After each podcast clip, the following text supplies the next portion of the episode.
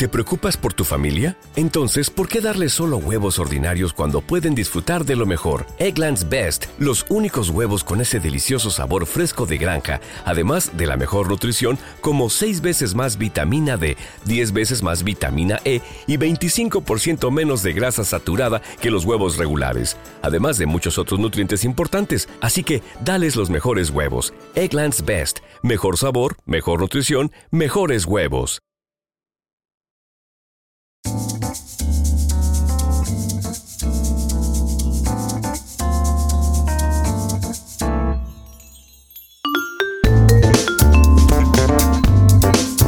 La máquina de vender, el podcast de neuromarketing, social selling, inbound marketing y venta interna. Dirige y presenta Juan Antonio Narváez.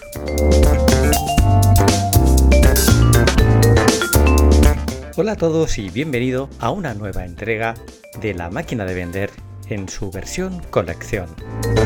Mi nombre es Juan Antonio Narváez, soy consultor de social selling, de inbound marketing, de marketing automation y generador de los mejores profesionales de venta interna. Sí, ese profesional que apenas tiene que salir de tu oficina para poder realizar un acercamiento social adecuado al que va a ser tu posible futuro cliente utilizando la tecnología que nos dan todas las herramientas que la venta interna pone a tu disposición.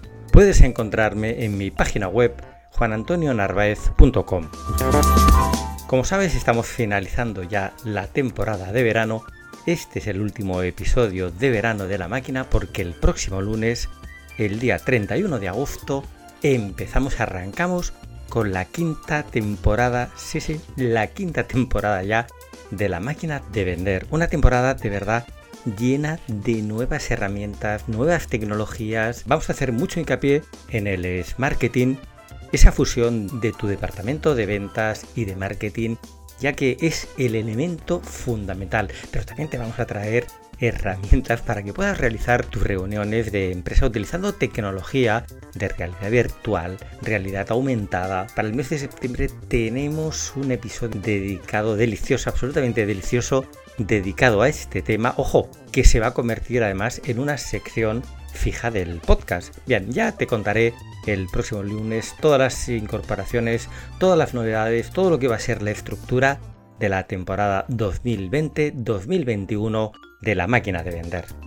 Pues para hoy te he recuperado un episodio que a mí me resulta especialmente interesante. Me habéis preguntado muchísimo respecto a este tema, ya que tiene una prensa negra de que si los efectos subliminales funcionan, que no funcionan, pues sí, sí, sí que funciona y precisamente hoy en la máquina de vender vas a ver cómo utilizar los efectos subliminales en tu entrevista de venta.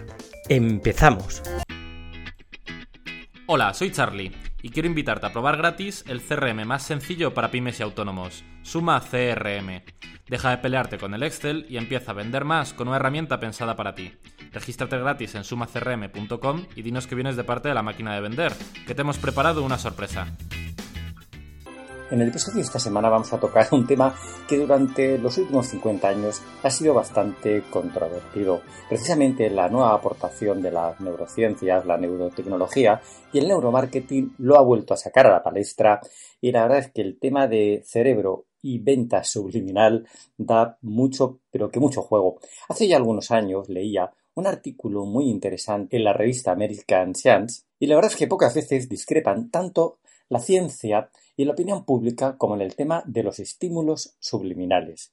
Con esta expresión se designan, entre otros, las imágenes que muestran por un periodo de tiempo tan breve, vamos, se muestran por un periodo tan corto que no tenemos la conciencia de haberlas percibido. Y fíjate que este punto es importantísimo porque se utiliza muy mal, pero extremadamente mal, en nuestro vivir cotidiano el término subliminal, porque si tú eres consciente mínimamente de la visión de ese input, de ese elemento, deja de ser subliminal y no causa efecto. Con esta expresión de subliminal se designan, entre muchas cosas, las imágenes que se muestran por un periodo de, tiempo tan breve, tan corto, que no tenemos conciencia de haberla percibido. Aunque no superan el umbral de la, de la conciencia, dejan sus huellas en tu cerebro sin ser percibidos pueden influir en tus decisiones. Muchos estrategas habilidosos emplean los efectos subliminales en campañas de publicidad o incluso en contiendas electorales. O por lo menos eso es lo que nos quieren hacer creer. Pero, como saben también muy bien los investigadores, la eficacia de los estímulos subliminales es mucho menos espectacular, aunque eso sí, ¿eh? es real, es cierta y además comprobable. El origen de la mala fama fue un, nefasto experimento. Fue un análisis de mercado realizado por James Vicary en el año 1957. En la pantalla de un cine intercalaba repetidas veces por, muy, por un breve espacio de tiempo y sin que los espectadores lo captaran un anuncio comercial coma palomitas de maíz, beba Coca-Cola.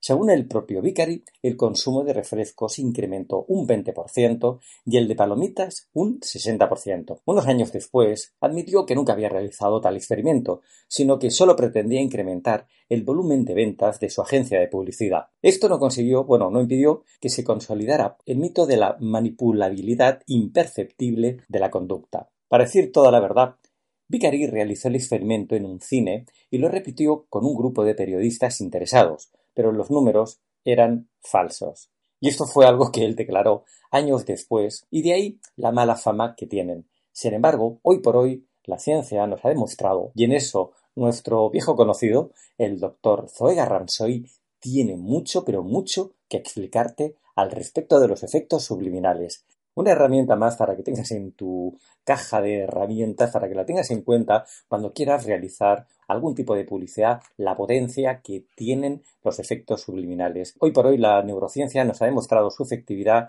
y no es algo que nos podamos tomar a sorna tómatelo en serio, investiga, trabaja y es lo que yo siempre recomiendo a mis alumnos. O sea, utiliza una prueba de error, introduce dentro de alguna de tus técnicas de venta algún efecto subliminal y realiza estudios comparativos con el mismo equipo comercial, diferentes comerciales, mismo producto, mismo tipo de clientes, si realmente tienen unos mejores ratios de conversión, si has utilizado o no un efecto subliminal.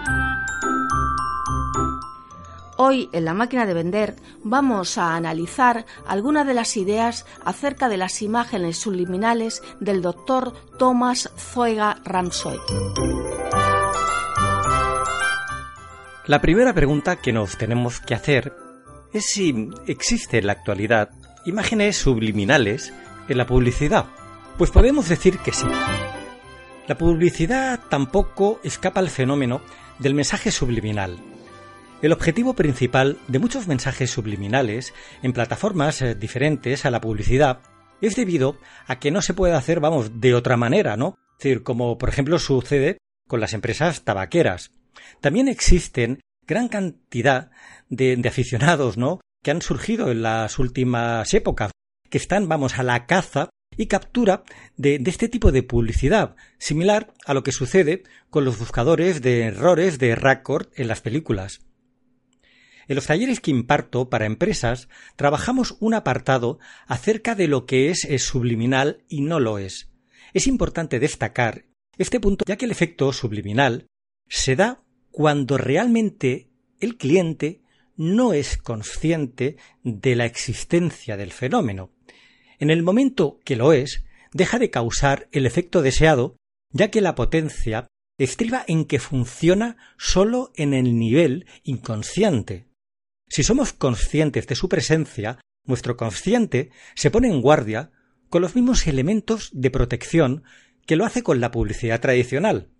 Es evidente que el sector de la publicidad está experimentando un efecto en el que las técnicas tradicionales eh, están, vamos, demostrando que ya no funcionan, al igual que en el trabajo de los equipos comerciales. Todos los que estamos en la cosa del marketing, del neuromarketing, nos ponemos de acuerdo en que los hábitos del consumidor han cambiado radicalmente en los últimos años y no tiene ya sentido el persistir en las técnicas de, de trabajo seculares. El cliente está saturado de impactos publicitarios tradicionales y esto ha creado una sensación de dolor frente a la publicidad. Vamos, yo mismo cambio casi de una forma automática de canal cuando amenazan el, vamos, con someterme con una batería de comerciales. Tienen que primar la originalidad el buen humor y la proliferación de nuevas técnicas de marketing como las que vemos en los talleres para empresa y profesionales de la máquina de vender. El marketing de contenidos, el inbound marketing, el neuromarketing, etc. Podría seguir, vamos, con una lista interminable de técnicas para implementar en tu empresa. Conocerlas se hace imprescindible para dejar de maltratar a tu cliente. Aunque parece algo morbosa la utilización de elementos subliminales para influenciar a tu cliente, lo que tienes que plantearte es si es nocivo, por ejemplo, cuando recibes a un amigo en tu casa y te esfuerzas en intentar producir a través de una serie de medios una buena impresión en él, preparándole para que viva una experiencia agradable. La ética en neuromarketing es una disciplina que se suele impartir en todos los másters, vamos, casi como obligatoria. De todas maneras, me parece una pedantería suponer que tenemos tanto poder, vamos, como si fuera tan fácil atraer a nuestro cliente y someterlo, vamos, a nuestros designios. Si fuera así, y existiera esa herramienta, vamos, capaz de generar dicho efecto, seguro que no existirían decenas de miles de blogs y profesionales del marketing, del neuromarketing, devanándonos los sesos para conseguir un cliente más para tu empresa. El uso responsable del neuromarketing es una baza que no te puedes perder en un mercado donde cada día el conocer el cerebro de tu cliente se hace imprescindible para diseñar productos acorde con sus gustos y preferencias y poder hacer llegar tu mensaje. La publicidad subliminal no es más que un elemento más a introducir en tu estrategia, con lo que tan solo buscamos influir en una pequeña medida a que tu cliente tome una decisión, vamos, de una manera algo más eficaz. Voy a poner algunos ejemplos de mensajes que están en el borde de la subliminalidad ya que no se pueden considerar del todo subliminales, vamos, porque están expuestos constantemente a nuestra vista, pero que son bastante curiosos y divertidos. Recordáis que la semana pasada, ya en tips de neuromarketing, ¿no? hablamos del logotipo y de la flecha de FedEx. Pero si os fijáis, por ejemplo, en el logotipo de Amazon, Amazon no realiza publicidad subliminal al venderte productos, pero su logotipo oculta un mensaje que casi podríamos tratarlo de tal, ¿no? Del que quizá ni tan siquiera, vamos, te hayas dado cuenta, ¿no? El logo de Amazon incluye una especie de flecha que además nos produce una sensación de positividad porque casi como que dibuja una sonrisa con, con una ligera mueca en la comisura izquierda del labio, ¿no? En la parte inferior de las primeras cuatro letras de, de la compañía es donde está situada dicha flecha. Pues bien, esta flecha, si te fijas, une los extremos de dos letras, la letra A y la letra Z de Amazon. Vamos, algunas teorías sobre los mensajes subliminales afirman de que se trata de una forma de decir al cliente que en esta tienda podrá encontrar todo tipo de productos, vamos, desde la A a la Z. El caso de Amazon es uno de los más sutiles a la hora de emplear un mensaje relativamente subliminal. La limpieza, vamos, del propio logo hace que su propio usuario no se detenga a pensar que algo raro, vamos, algo oculto, está ahí dentro de, de, su mensaje. Para los amantes del Señor de, de los Anillos, hay un mensaje en una de las películas de la trilogía que habla de la Coca-Cola. Vamos, Coca-Cola siempre ha sido una compañía que ha generado un montón de controversia en este campo, ¿no? Hay quien dice, vamos, que incluso, bueno, tiene su botella, tiene forma de mujer, invitando al sexo, ¿no? Bueno, pensando que se inspiró en el tipo y en el ropaje de, de una mujer de finales del siglo XIX y primeros del XX. Bueno, muy, muy sexual, tampoco me parece mucho el mensaje, pero vamos, tendríamos que planteárnoslo cómo lo percibirían los consumidores de, la época. Pues en la película del Señor de los Anillos, cuando el personaje interpretado por Elijah Wood toma el anillo, se puede apreciar una inscripción en ella. Entre las letras ilegibles para casi todos, se puede apreciar con cierta claridad las palabras Coca-Cola. Podemos llamar a esto publicidad subliminal, emplazamiento de producto o una forma de jugar con el espectador. El logotipo, por ejemplo, de Toyota es un imagotipo con muchas posibilidades. ¿Sabías que es posible formar todas y cada una de las letras de la compañía con su logotipo? Tomando partes del propio logotipo, este recordará a las letras que forman la palabra Toyota. Se trata de un logo diseñado para que en todo momento el logotipo recuerde a la palabra que identifica la marca. En el post de esta semana te voy a poner unas fotografías de todo lo que hemos, estado hablando con respecto de el anillo para que lo veáis, el Señor de los Anillos, y que vosotros mismos eh, decidáis si se pueden llegar a leer la palabra Coca-Cola y por supuesto del esquema, un detalle esquemático de la palabra Toyota conformando las cinco palabras del logotipo de la marca. Origen de los estímulos subliminales. Pocas veces discrepan tanto ciencia y opinión pública como en el tema de los estímulos subliminales. Con esta expresión se designan, entre muchos, las imágenes que se muestran por un periodo de tiempo tan breve que no tenemos conciencia de haberlas percibido. Aunque no superan el umbral de la conciencia, dejan su huella en el cerebro. Sin ser percibidas, pueden influir en nuestras decisiones. Con estímulos que nadie percibe, se hacen campañas y se gana dinero. Los estrategas habilidosos las emplean en campañas de publicidad o en contiendas electorales. Pero, como saben los investigadores, la eficacia de dichos estímulos subliminales es mucho menos espectacular, aunque sí que es comprobable. Las técnicas subliminales se dieron a conocer por cierto experimento que el analista de mercado James Vicary realizó en el año 1957. En la pantalla de un cine intercalaba repetidas veces por breve tiempo y sin que los espectadores lo captaran, el anuncio comercial coma palomitas de maíz, beba Coca-Cola. Según el propio Vicari, el consumo del refresco se incrementó un 20% y el de palomitas nada menos que un 60%. Cinco años después, llegó a admitir que nunca había realizado tal experimento, sino que tan solo pretendía incrementar el volumen de ventas de su agencia de publicidad. Esto no impidió que se consolidara el mito de la manipulabilidad imperceptible de la conducta.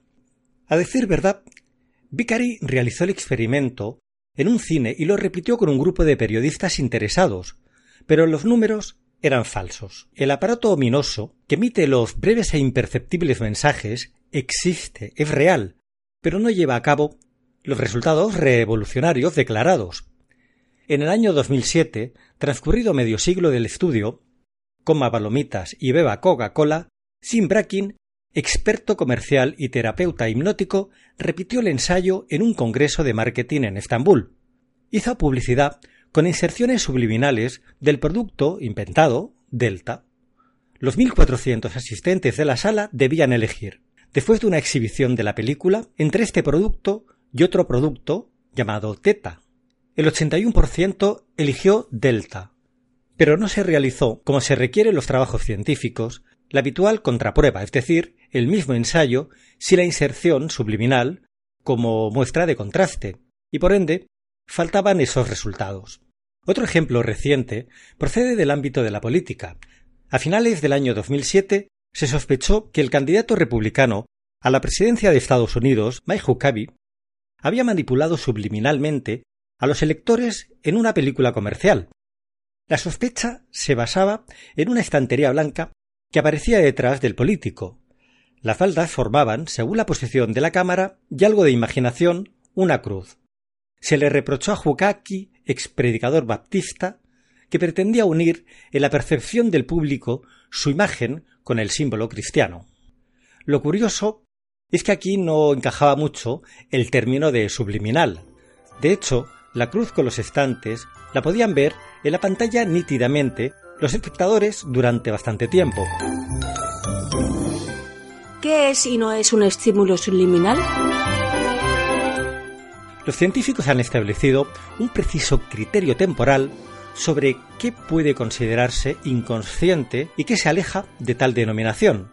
Por ejemplo, si aparece en una pantalla la cifra 4 durante un segundo, entonces la percibimos conscientemente, si se acorta el tiempo de aparición, se entra en una zona límite. Los probandos aseguran entonces no haber visto ningún número, cuando a pesar de esto se les deja tratar de adivinar si se les ha mostrado un número menor o mayor que 5, la mayoría acierta. Hablamos, pues, de un estímulo subliminal cuando los probandos solo aciertan por casualidad en una decisión de este tipo, mayor o menor que 5. Para ello la cifra no debe de aparecer en la pantalla más de 30 milisegundos. Además, se ha de enmascarar inmediatamente con una serie aleatoria de letras, por ejemplo. De lo contrario, la persistencia de la imagen en la retina se cuidará de que la impresión permanezca. Podemos decir que el mito de la sugestión subliminal tiene pues un soporte em, empírico comprobado. Estímulos de los que no tenemos conciencia desencadenan en el cerebro una reacción medible. Pero no se puede hablar de una manipulación profunda de nuestros juicios y decisiones. El miedo ante una influencia política oculta brotó en los Estados Unidos en el año 2000 cuando ciertos asesores de imagen intercalaron repetidas veces en un mensaje publicitario de la campaña electoral a favor de George W. Bush la palabra demócratas para dejar durante tres centésimas de segundo en la pantalla las últimas letras R A T S ratas. Pero ¿podía la palabra peyorativa rata influir realmente en los electores? El equipo de investigadores dirigido por el epistemólogo Stanislas Dehaene del College de Francia en París estudió la asimilación de las palabras intercaladas de forma subliminal. Descubrió que existe un área cerebral integrada en el sistema límbico que es la que interviene en la valoración afectiva de las impresiones. Acabó deduciendo que las palabras emocionales subliminales alteran la actividad del núcleo amigdaliano igual que lo que conocemos del procesamiento consciente de palabras emocionales. Así pues, el contenido emocional de una palabra podía hacer descender el umbral de la percepción consciente. Al parecer, hasta las palabras percibidas de forma inconsciente se asimilan de diferente manera en razón del contenido semántico. Otro ejemplo de esta posible intervención subliminal es la que en el año 2007 hizo que se retiraran en Canadá ciertas máquinas tragaperras porque al parecer ejercían un influjo subliminal en los jugadores. En este tipo de juegos de azar giran tres cintas con símbolos del dólar, por ejemplo, y una determinada combinación de las figuras saca el premio. La Canadian Broadcast Corporation informó que las máquinas de la marca Konami Gaming, que representaban por videoanimación eh, su proceder, mostraban durante 200 milisegundos las figuras ganadoras. La acusación sostiene que con ello simulaban subliminalmente una posibilidad superior de ganar y estimulaban a los ludópatas a seguir jugando. La IT Startup X ofrece desde el año 2007 un software que sugiere en frecuencias inaudibles a los adictos al ordenador apaga la caja tonta. Este mensaje al subconsciente podría curar la adicción, y así lo afirma el fabricante. Pero después de todos estos ejemplos, vamos un poco al origen de todo ello. ¿Cuáles son las diferencias cognitivas entre la conciencia y la inconsciencia? ¿Cuáles son las diferencias cognitivas entre la conciencia y la inconsciencia? Un tema fundamental a tener en cuenta es considerar para qué sirve la conciencia, que es en todo caso lo que la mente consciente puede y la mente inconsciente no puede hacer. Respecto a esto, los principales pensadores, como Bernard Bars, han demostrado la capacidad cognitiva de la conciencia. Ha llegado a resumir las diferencias de la siguiente manera, mediante la comparación, la conciencia con procesos controlados y la inconsciencia con los procesos automáticos. De esta descripción queda claro que la conciencia sirve para algo, los procesos conscientes son lentos y requieren esfuerzo, pero parecen muy flexibles y buenos para la solución de problemas en general. Pensemos, eh, por ejemplo, en resolver un nuevo problema o generar una idea creativa. Esto no se puede hacer en piloto automático de una forma inconsciente. Por el contrario, pensar que tendríamos que concentrarnos en cada paso que damos, en cada pedaleo, al ir en bicicleta sería impensable. Los procesos inconscientes son muy buenos para la automatización. Son procesos rápidos, procesos basados en reglas que necesitan un pequeño esfuerzo. Por otro lado, tales procesos son inflexibles.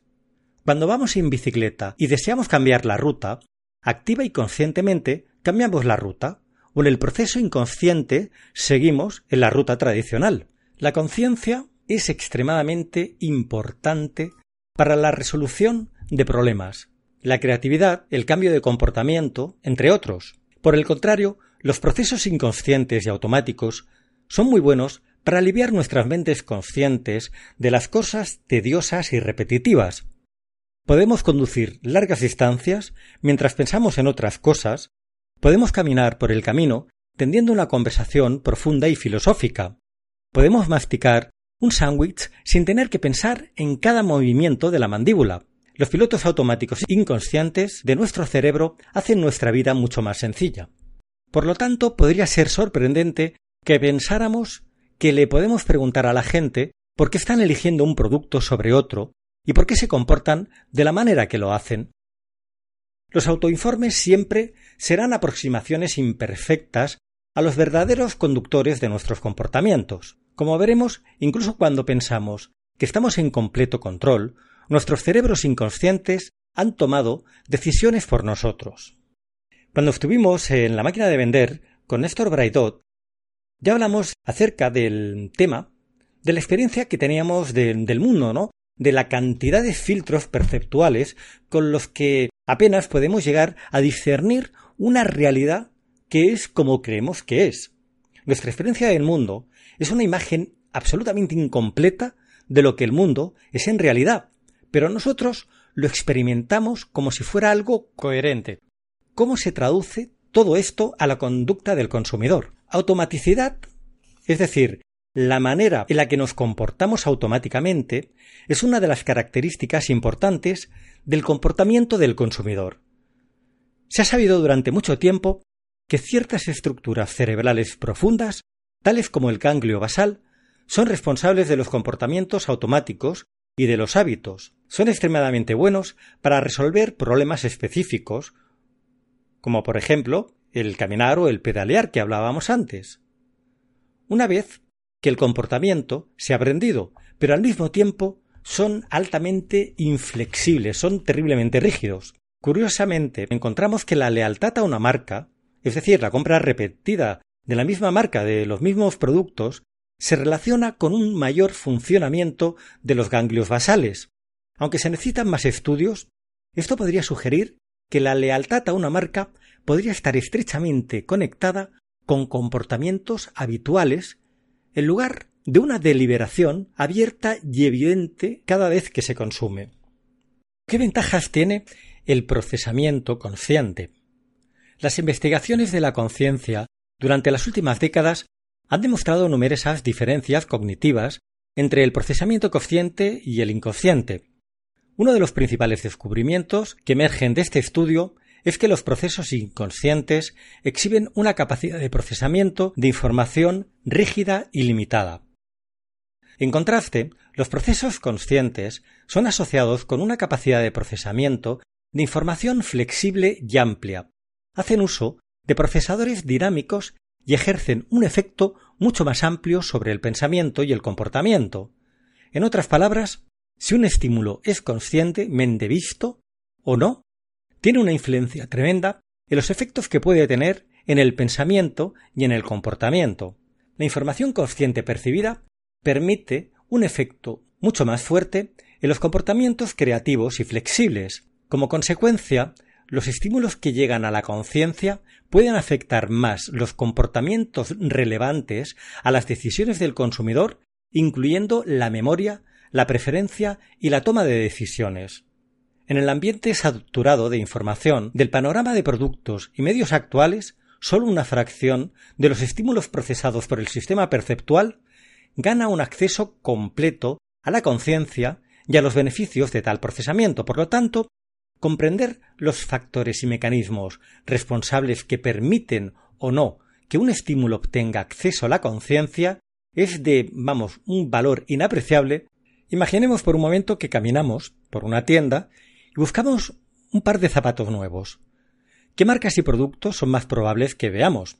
Esta fue una pregunta que se realizó Martin Kopp junto al autor de este libro en un estudio e informe realizado en el año 2014. Estudios previos habían demostrado que el estímulo negativo podía llegar a la conciencia más fácil que muchos eventos neutrales.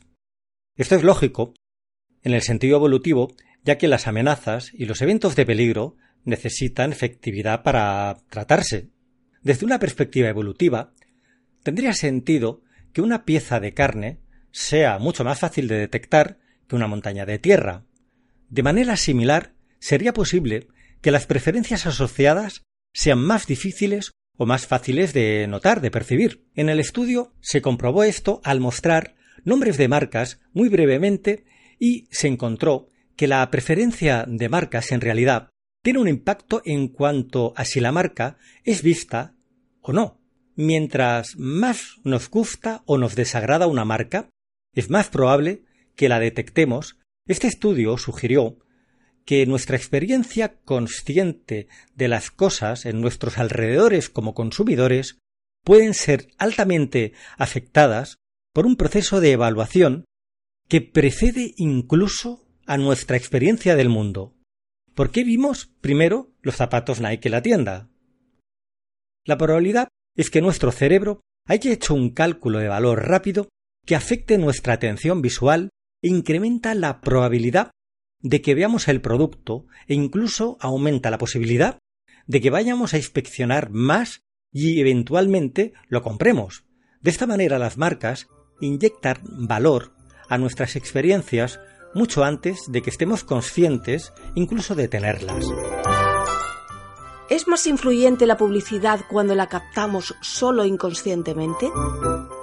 Robert Heath, en su libro Seduciendo al subconsciente, publicado en el año 2012, argumenta que el efecto óptimo de la publicidad no es cuando estamos plenamente conscientes de ella, debido a una serie de defensas naturales que surgen cuando estamos conscientes de un anuncio, en contraposición a la publicidad de la que no estamos totalmente conscientes y que por lo tanto, en ese momento, nuestras defensas están más bajas.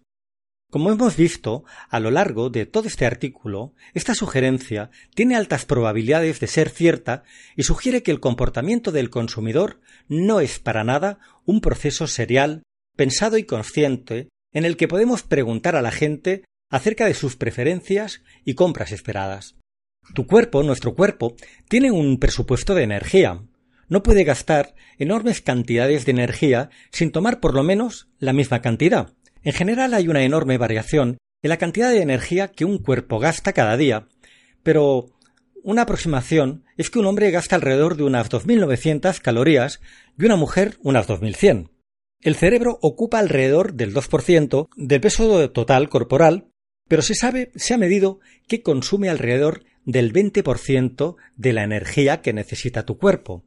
Por lo tanto, el cerebro tiene uno de los mayores porcentajes, ¿no? entre todos los órganos de tu cuerpo de consumo de energía. Se ha comprobado que el cerebro gasta mucha menos energía cuando funciona en modo inconsciente. Por lo tanto, el costo de estar consciente puede estar altamente relacionado con conocer las razones por las cuales las funciones inconscientes son tan importantes. La conciencia parece producir demandas de nuestro gasto de energía, ¿no? Y si tuviéramos que ser conscientes de cada paso individual en nuestro procesamiento de la información, tendríamos que utilizar muchísima más energía de la que el cuerpo podría llegar a generar. Los comportamientos inconscientes y automáticos usan mucha menos activación cerebral y por esta razón podríamos sugerir que los comportamientos de piloto automático demandan, pues eso, muchos menos recursos y por lo tanto optimizan la eficiencia del uso de la energía. Mientras más eficiente es el procesamiento consciente, comparado con el procesamiento inconsciente, es más probable que se necesite usar el procesamiento consciente, por el contrario, si una tarea determinada se puede resolver inconscientemente debido a las diferencias en el gasto de energía, el procesamiento inconsciente será una solución mucho más óptima en términos de costo. En comparación, el proceso consciente es costoso, pero también tiene un desempeño relativamente bueno. Sin embargo, con los tiempos los procesos inconscientes se hacen mucho mejores e incluso superiores para llevar a cabo una tarea y debido a su menor coste de energía, son más eficientes en la solución de la misma. Aprendizaje y el efecto de mera exposición de los estímulos subliminales. Podríamos hablar que existen dos etapas en el aprendizaje, ¿no? Para la etapa del aprendizaje temprano, la eficacia inconsciente es muy baja y la eficacia consciente es relativamente alta. Y para la etapa de una destreza o habilidad ya adquirida, la eficacia inconsciente se ha convertido, vamos, en imprescindible. En definitiva, la percepción subliminal es un término que cubre cuando un estímulo se presenta por debajo del umbral de la detección consciente y aún así tiene un efecto en los pensamientos conscientes, los sentimientos y las acciones. Hay ya muchos estudios serios al respecto y ser expuestos subliminalmente a estímulos nos hace clasificarlos como si nos gustaran más. Esto es un fenómeno conocido como el efecto de mera exposición. Estos estudios demuestran que los efectos subliminales en realidad sí que existen. La información que es procesada inconscientemente puede impactar nuestros pensamientos y nuestras elecciones. ¿Alguna vez hemos pensado en un problema, pero parecía no tener solución, solo para que de pronto la solución estallara dentro de nuestra mente, cuando estábamos haciendo además algo totalmente diferente? ¿O qué tal recordar el nombre de una persona solo cuando ya era demasiado tarde? Esto nos ha pasado a todos más de una vez. Desde hace tiempo, la investigación sobre la resolución de problemas ha reconocido el hecho de que los procesos inconscientes pueden ser sabios al punto que pueden procesar la información de una manera significativa que pueda dar respuestas a los problemas que pensaríamos que sólo la mente consciente podría hacerlo. La resolución de problemas, si bien no es la percepción subliminal, ¿no? Es una prueba de cómo los procesos y pensamientos de los cuales la mente consciente no está al tanto pueden continuar relativamente con tranquilidad, a menudo hasta que una solución aparece y muchas veces en el momento menos esperado. Los problemas tienen que ser conscientemente definidos, pero entonces pueden asumir una vida completamente inconsciente mientras que la persona está ocupada en otras cosas. El procesamiento inconsciente continuo y perseverante finalmente conduce a soluciones que una vez alcanzadas se abrirán, vamos, como magia en nuestra mente. Muy a menudo sabemos o escuchamos acerca de las grandes ideas que llegan justo después de haber dormido o en la ducha o que aparecen en alguna otra situación que nada tenía que ver con la búsqueda de esa solución, de esa idea. El sentido de agencia. ¿Somos propietarios del control de nuestra realidad? Y con todo esto, llegamos a la parte más importante del capítulo de esta semana, que sería el concepto del sentido de agencia. Quiero que oigas detenidamente este capítulo otra vez si lo necesitas y recuerda este concepto, el sentido de agencia. Lo que quiero que te quede claro, si después de seis meses de estar escuchando este podcast, una de las principales ideas que hago hincapié en los talleres que trabajo con empresa, con startups, con profesionales, es precisamente este concepto de que tenemos o creemos ficticiamente que tenemos el control de nuestra realidad. Esto, aplicado a tu entrevista de trabajo, te va a dar una nueva visión, vamos, como si todavía no lo tuvieras suficientemente claro, después de estar seis meses oyendo a la máquina de vender, que que esa sensación de que tenemos nosotros el control, o que incluso cuando nuestro cliente está tomando una decisión de compra, tiene el control, es totalmente ficticia. Vamos, seguramente todos creemos que tenemos el control. Resulta que nuestro sentimiento de estar en control, también llamado el sentido de agencia, no es una garantía de que en realidad tengamos el control. En su lugar, mientras hay múltiples regiones cerebrales implicadas, en nuestro sentido de agencia, los conductores reales de nuestras elecciones pueden generarse en lugares completamente diferentes. Nuestro sentimiento de estar en control puede ser una ilusión. En un estudio realizado recientemente precisamente por, por el autor del libro de Introducción al Neuromarketing y Neurociencia del Consumidor, al que estamos dedicando el programa de hoy, realizado en el entorno de las finanzas, solicitó a los participantes que tomaran decisiones al comprar y vender acciones en el mercado de valores, mientras los precios de las mismas iban fluctuando. Sin que los participantes lo supieran, algunos ensayos fueron manipulados de modo que la compra de acciones que ellos hicieran se iría hacia arriba o hacia abajo, lo que lleva a una victoria o a una pérdida neta para el participante. Después de cada ensayo, los participantes reportaron cierto número de distintas medidas, incluyendo a qué punto sentían tener el control sobre el resultado final. Lo que se encontró fue muy emocionante, muy curioso. Primero, cuando tomamos la manipulación en cuenta, encontramos que en comparación con el resultado neutral, las ganancias de la bolsa de valores fueron asociadas con un autorreporte de control más alto.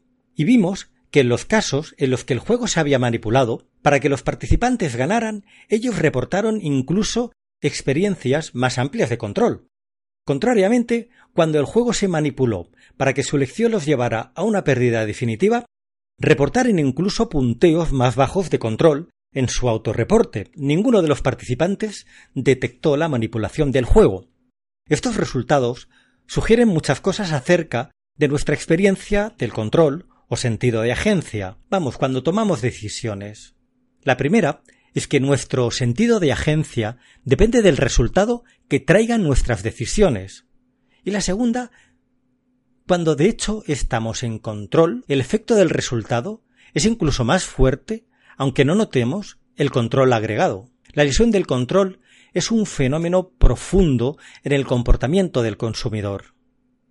En realidad, la experiencia de control y el control real de la mente están totalmente disociados y no podemos tomar la palabra de una persona cuando dice que se siente en control o no como un indicador de que en realidad lo esté.